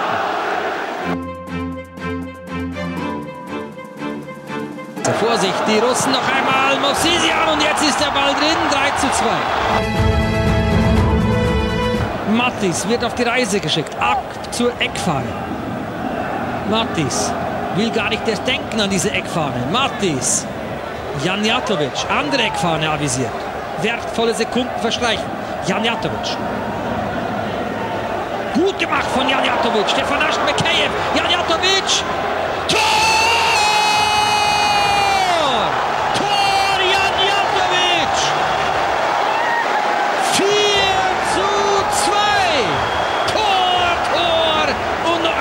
Tor. Ich bin begeistert. Ich überlasse Sie mit den Bildern. Es gibt nichts anzufügen. Das war eine bärenstarke Leistung des FC St. Gallen. Gratulation. Die Schweiz wird auch in dieser Saison in der Europa League vertreten sein. Sicher mal durch den FC St. Gallen. Das war stark. Gab die, es die Gruppenphase. Was ist da erwähnenswert aus deiner Sicht? Also neben der Tatsache natürlich Europa, Pokal ist dann bei der Historie immer was Besonderes, aber gab es besondere Ereignisse, besondere Spiele? Ja, es war für uns natürlich grundsätzlich war das ein, wahnsinniges Ereignis, einfach da dabei sein zu können. Ähm, und es war dann auch jedes Spiel irgendwie speziell, also vor allem die Auswärtsspiele natürlich. Ähm, auf ganz verschiedene Art und Weise, auch nicht immer nur auf gute Art und Weise. Also wir waren äh, in Swansea, das war vermutlich eines der besten Auswärtsspiele, auch mit einer wahnsinnig guten Stimmung im, im Gästeblock. Ich mag mich noch erinnern, dass äh, Swansea hatte in der gleichen Europa League, also nicht in der Gruppenphase, aber in der gleichen Europa League-Kampagne mussten sie äh, später dann gegen äh, Napoli spielen und in deren Forum hieß es dann, dass äh, die, die Paar St. Galler, so sagten sie irgendwie, die Paar St. Galler waren ja viel, viel lauter als äh, die Fans aus Napoli, obwohl die einen ganz anderen Ruf hätten. Ähm, das war schon sehr speziell für mich als ähm, ich mag den, den Fußball auf der Insel sehr gerne, darum war das für mich vermutlich das speziellste Auswärtsspiel. Aber auch die anderen, wir waren in Valencia, das war an sich ganz schön bei warmen Temperaturen, da auf, dem, auf den Plätzen äh, mit ganz vielen Gleichgesinnten. Aber wie so oft in Spanien gibt es da halt auch die spanische Polizei, die nicht immer ähm, alles so ganz nachvollziehbar durchführt. Und dann zum Schluss mussten wir nochmal nach Russland, nach Krasnodar, wo man äh, jetzt gerade ja überhaupt nicht hin könnte. Ähm, und das war dann nochmal ganz anders, weil wir da auch, ähm, äh, da mussten die Fans selber einen Flieger chartern, dass man da überhaupt irgendwie hinkommt. Und es war halt sowieso nochmal ganz viel, ja, ganz, ganz, ganz viel spezieller als alles, was wir davor je hatten. Und die Heimspiele waren natürlich immer Volksfeste. Äh, beim letzten Spiel gegen, gegen Swansea war es dann leider dermaßen neblig, dass man kaum bis zum anderen äh, Tor gesehen hat. Aber es war alles in allem eine, eine, eine wahnsinnige, wahnsinnige Zeit als, als FC St. Gallen-Fan. Und die Sehnsucht danach ist heute sicherlich sehr groß. Man würde sich wünschen, mal wieder in Europa spielen zu können. Ja, die sind wirklich so groß, dass wir äh, schon, schon fast zufrieden sind, wenn wir dann wie ein paar Jahre später mal äh, ein Spiel haben und dann ganz kläglich gegen Sarpsborg aus Norwegen rausfliegen. Aber wenigstens durften wir wieder mal äh, europäisch spielen. Ja, dann machen wir einen Sprung zum Sommer 2018. Dort wurde Peter Zeitler als Trainer verpflichtet. Heute, also zumindest zum Zeitpunkt dieser Aufnahme, dieser Episode, ist er immer noch Trainer des FC St. Gallen. Ähm, warum erwähne ich das so? Weil er aktuell vom FC Augsburg umworben wird. Aber unabhängig davon ähm, ist er ja eine sehr lange Zeit, also sind ja jetzt äh, vier Jahre verantwortlich. Bist du zufrieden mit ihm und der damit verbundenen Entwicklung des, der Mannschaft? Ich im Großen und Ganzen würde ich äh, durchaus sagen, dass man zufrieden sein darf. Es ist ja ähm, es ist immer schwierig, ähm, einen Trainer wirklich, wirklich, wenn man Fan ist, wirklich fair zu beurteilen. Aber ich finde halt gerade äh, als, als FC St. Gallen-Fan, wir, wir, schreiben uns ja auf die Fahne, dass es uns eigentlich nicht unbedingt um, um, um, um schön Spielen per se geht, um irgendwelchen Techniker, sondern dass einfach, äh, dass, dass da was geht im Spiel, dass viel Kampf drin ist, dass, dass man das Gefühl hat, dass das Team was will und nicht einfach nur hinten reinsteht und so weiter. Und die, die Art, wie Peter, Zeitler spielen lässt, die entspricht dem schon ganz gut, finde ich.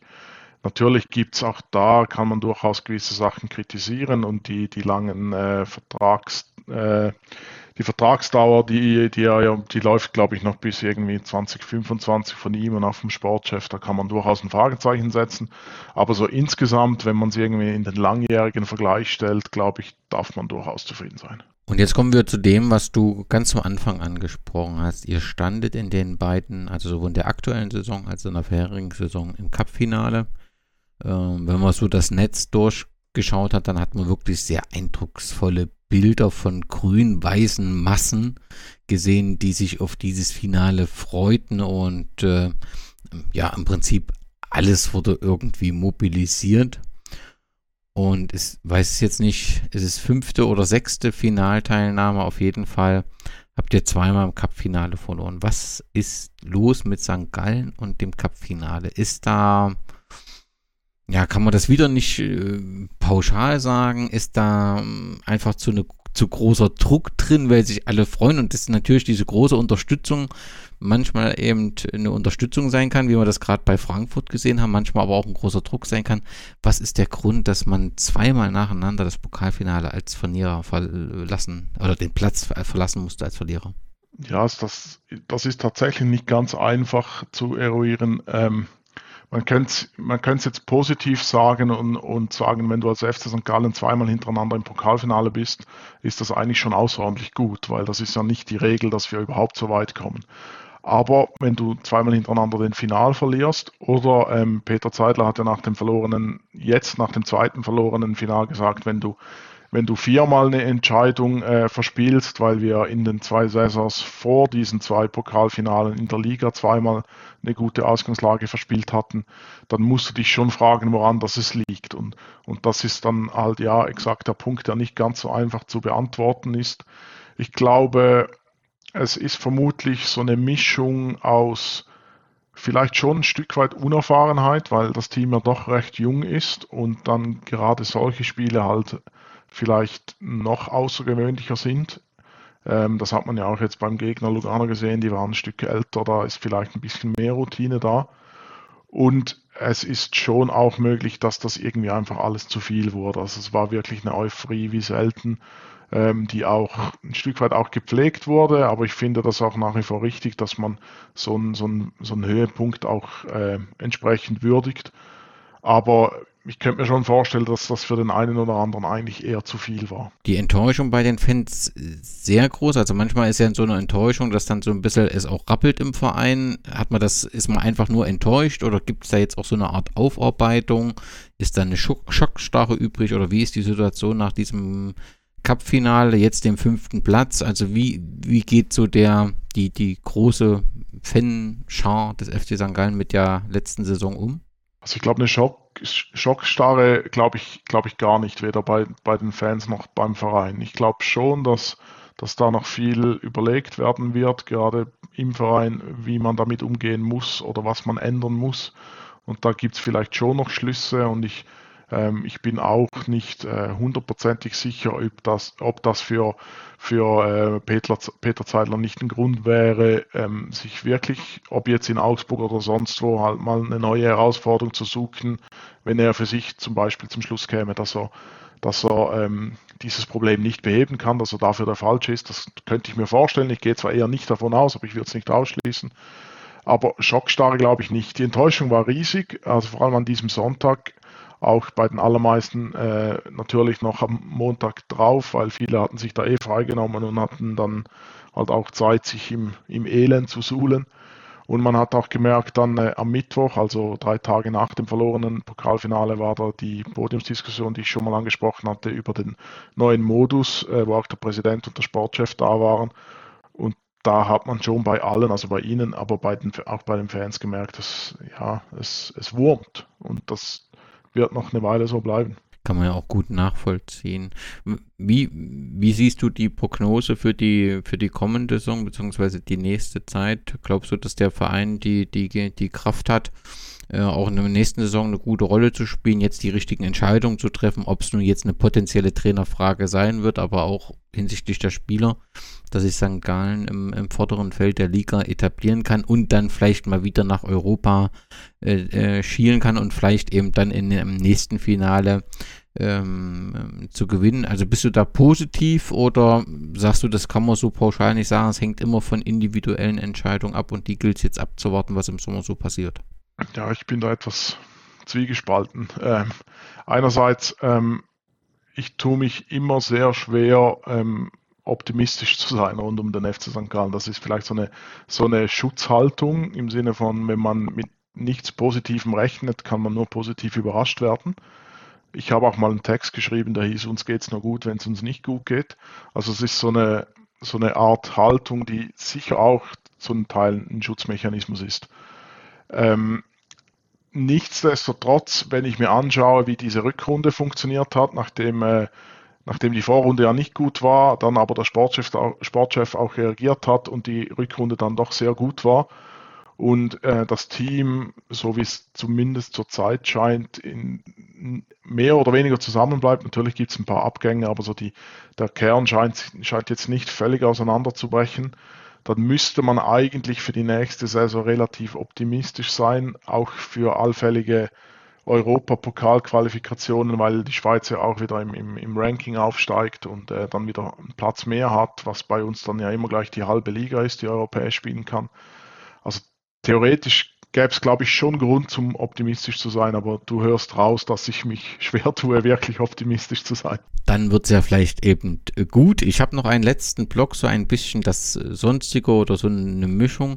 Erstes Thema Zuschauer. Wie hast du das Gefühl, hat sich das in den vergangenen Jahren auch seit dem neuen Stadion entwickelt? Ist das auf einem konstanten Niveau geblieben oder hat sich das positiv entwickelt? Mm, das hat sich stark positiv entwickelt. Also wir waren ja im Moos hatten wir zum Schluss eine Obergrenze von 11.300. Ähm, das war auch immer, immer wieder mal voll oder sicher nahe dran. Aber das war halt die Grenze, mehr ging nicht. Und äh, seit wir im neuen Stadion sind, waren wir, wenn ich mich richtig erinnere, glaube ich, nur einmal oder einmal vor Corona in dieser zweiten Challenge League Saison waren wir, glaube ich, drunter und sonst immer drüber, außer dann halt in den, äh, in den beiden Corona-Saisons logischerweise. Also das hat sich stark positiv entwickelt und gerade jetzt ähm, in dieser Rückrunde hat sich das nochmal wirklich stark verbessert. Wir hatten, äh, äh, also über die ganze Saison sind wir jetzt irgendwo bei 15.000 im Schnitt, aber in der Rückrunde waren es, glaube ich, so um die 17.000 Leute, die bei, im Schnitt bei jedem Spiel waren und das ist schon eine deutliche Steigerung. Ich glaube auch, dass sich dass zumindest in der nächsten Saison ähm, vielleicht ein bisschen tiefer, keine Ahnung, ob es wirklich wieder so gut wird, aber sicher gut bleiben wird. Aber es ist mit ein Grund, warum ich mir äh, große Sorgen mache mit dieser, mit dieser Modusänderung, die einfach mit an Sicherheit grenzender Wahrscheinlichkeit zu tieferen Zuschauerzahlen führen wird. Aber du sagst ja selbst, es ist ja schon eine sehr beeindruckende Zuschauerzahl bisher. So, jetzt hast du gesagt, St. Gallen 80.000 Einwohner ja, regelmäßig 15.000, 17.000 im Stadion. Wo zieht denn St. Gallen die Zuschauer her? Geht da im Prinzip die, die ganze Stadt ins Stadion? Ist das das Umfeld, was mitgezogen wird? Oder hat St. Gallen eben durch seine lange Geschichte auch viele Fans, auch außerhalb der Ostschweiz, die dann wirklich im Prinzip zu den Heimspielen äh, nach St. Gallen reisen? Das ist ja schon im Verhältnis eine sehr beachtliche Anzahl, finde ich. Ja, also das Verhältnis ist wirklich eindrücklich. Ähm, es, es, ist sogar, wenn man die, also die diesjährige Super League nimmt und quasi nur mit den Einwohnerzahlen der jeweiligen Stadt ähm, die Relationen berechnet, dann kommen nirgends so viele, wenn ich es richtig in Erinnerung habe, nirgends so viele wie in St. Gallen ins Stadion. Man muss aber fairerweise sagen, dass halt, also das ist bei weitem nicht nur die Stadt, das ist halt wirklich die ganze Ostschweiz, die nach, die nach St. Gallen strömt, ums äh, um es so zu, zu sagen, äh, wenn der FC St. Gallen spielt. Also das Einzugsgebiet ist dann einfach wirklich relativ groß. Das wünscht sich so mancher Verein und ist ja fantastisch, dass es über die Jahre auch so erhalten wird. Vielleicht eine Frage zum, zur Fanszene. Der FC St. Gallen steht ja für eine große und leidenschaftliche Kurve. War das auch schon immer so, seitdem du denken kannst? Oder gab es da irgendwie mal so eine Phase, wo sich das so entwickelt hat? Also es war schon immer viel los äh, in der Zeit, in der ich in, in an, an die ich wirklich Erinnerungen habe. Also ich kenne den FC St. Gallen nicht mit, mit äh, wie soll ich sagen, mit einem Publikum, das ruhig ist. Das, das gibt es in meiner Erinnerung nicht. Aber natürlich hat sich das verändert. Also wenn ich mich erinnere, wie es war, als ich eben Mitte der 90er Jahre zum ersten Mal im Stadion war, das ist heute natürlich schon anders, aber das ist halt auch überall sonst anders. Also die, die, die Fankultur hat sich ja doch fast überall im deutschsprachigen Raum ziemlich stark geändert und das ist auch in St. Gallen passiert. Ein paar Namen zum Abschluss und vielleicht kannst du so ein paar Sachen, was zu der jeweiligen Person äh, bemerkenswert ist, äh, sagen. Ich glaube, der ersten hast du schon genannt, Dölf Früh. Ja, er hat äh, damals dafür gesorgt, dass wir nicht Konkurs gegangen sind. Das ähm, muss man ihm lassen. Ähm, Damaliger Präsident, ne? Genau, er war Präsident danach. Ähm, er hat viel Geld in den Verein gesteckt und er hatte vor allem zu Beginn ähm, die, die, ja, ich weiß nicht, ob man es Gabe nennen kann, aber er hat auf jeden Fall das Personal ziemlich gut ausgewählt. Also hat gute Leute an gute Orte gesetzt und hat, hat Ruhe in den Club gebracht. Er war aber dann halt auch verantwortlich dafür, dass die Strukturen geändert wurden, weil ähm, ein bisschen knapp gesagt, ähm, wenn er, er hat gesagt, ich bringe ich bring euch Geld, also will ich auch etwas äh, bestimmen können und hat dann ähm, relativ viel Macht angehäuft.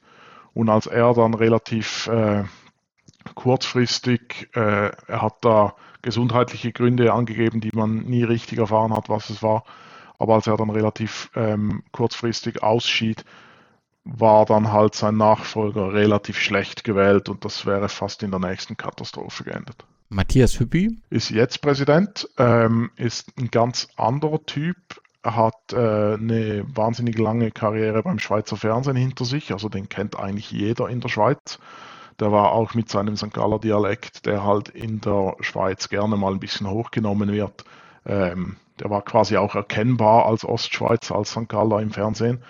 Hat dann den Club übernommen ähm, und hat ähm, also hat das, das hat er auch selber immer so genannt und ich glaube, es ist auch wirklich ein Stück weit so eine Art grün-weiße Bewegung initiieren wollen, dass, dass sich wirklich so die ganze Ostschweiz äh, in diesem Club sieht und er versucht auch mit dem Club in die, in die Regionen rauszugehen und den Club quasi zum, zum Volk zu bringen ähm, und ist sicher sehr, sehr, sehr engagiert.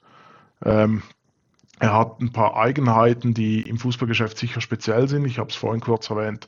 Ähm, der Sportchef und der Trainer haben fünf Jahresverträge erhalten. Das kann man jetzt wahnsinnig gut oder wahnsinnig schlecht finden. Ich bin da ein bisschen hin und her gerissen, aber es ist sicher speziell. Aber es klingt grundsätzlich so, ich höre nur positive Sachen. Das kann ich daraus schließen, dass das Umfeld des FC St. Gallen sehr zufrieden mit dem Präsident ist, zumindest aktuell. Ja, ich glaube, das weite Umfeld, äh, das ist sicher sehr, sehr zufrieden, einfach weil, weil Ruhe im Club ist und weil es sportlich äh, besser läuft als auch schon und ähm, weil so eine gewisse Emotionalität ähm, da ist, die, die nicht immer so vorgelebt wurde von, von der Spitze. Ähm, ich ich mache mir manchmal ein bisschen Sorgen, dass das so eine Art ist, die sich auch abnützen kann, die dann vielleicht fast zu viel Kommunikation ist, zu viel. Ähm, ich habe ich hab, äh, gestern nach dem Heimspiel gesagt, weil da halt auch mittlerweile viel mehr los ist rund ums Stadion, ist das bald zu viel Zirkus hier.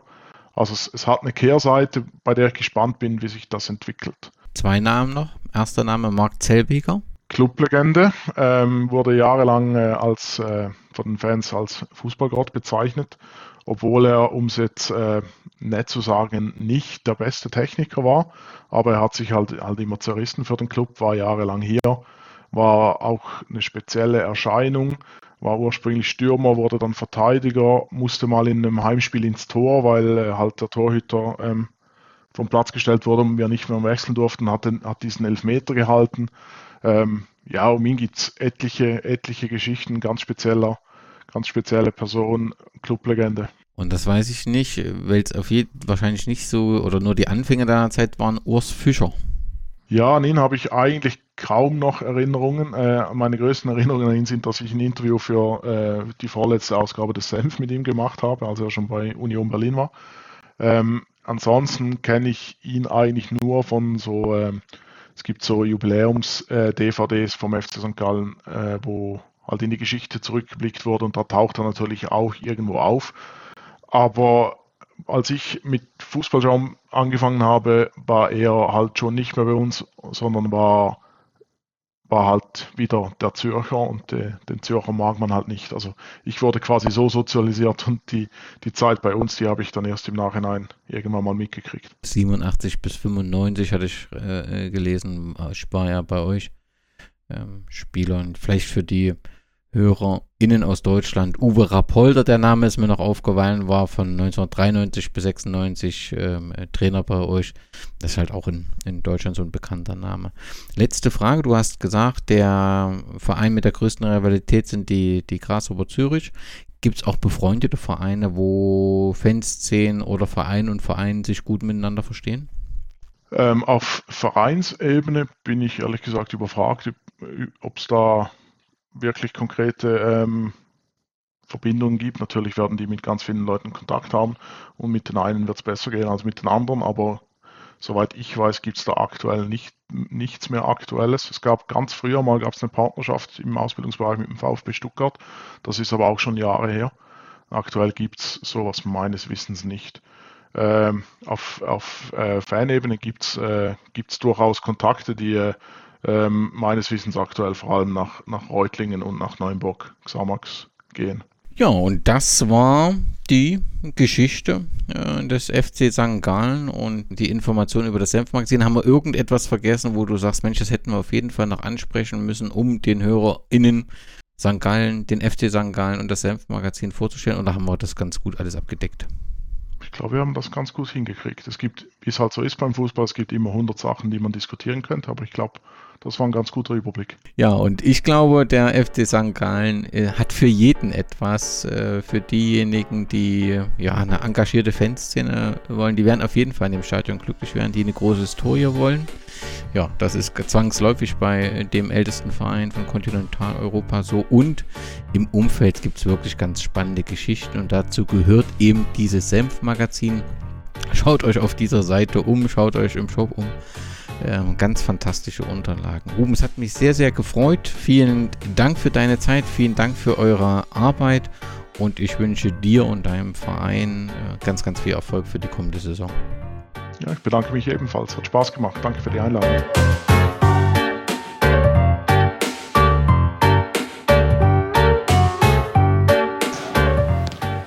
Dann Leandro erneut völlig freigespielt. Razzetti mit der Notbremse. Penalty und Rot gegen Razzetti. Der Penalty klar, Razzettis linker Arm ging an des Gegners Knie. Und weil St. Gallen schon dreimal ausgewechselt hatte und es im Fußball kein Friendship-Ticket gibt, musste Mark Zellweger ins Tor und gleich zum Elfmeter antreten. Leandro also gegen Zellweger. Und solche Geschichten schreibt nur der Fußball. Mark Zellweger. Huch, wie geschah mir? Mark Zellweger festigte seinen Ruf als St. Galler Kultfigur. Ja, vor ein paar Jahren hat es mal die gleiche Situation gegeben. Da hat äh, Jörg Stiel auch müssen wegen rote Karte raus. hat auch eine Penalty gegeben und dort als Jella. Und das Mal habe ich Glück gehabt, dass sie gegeben Haben Sie spekuliert auf eine Ecke? Ja, ich kann nur in der Recht kumpen, also bin ich in der Recht kumpelt. Die künftigen Penaltyschützen werden sich das wohl bestimmt bereits gemerkt haben.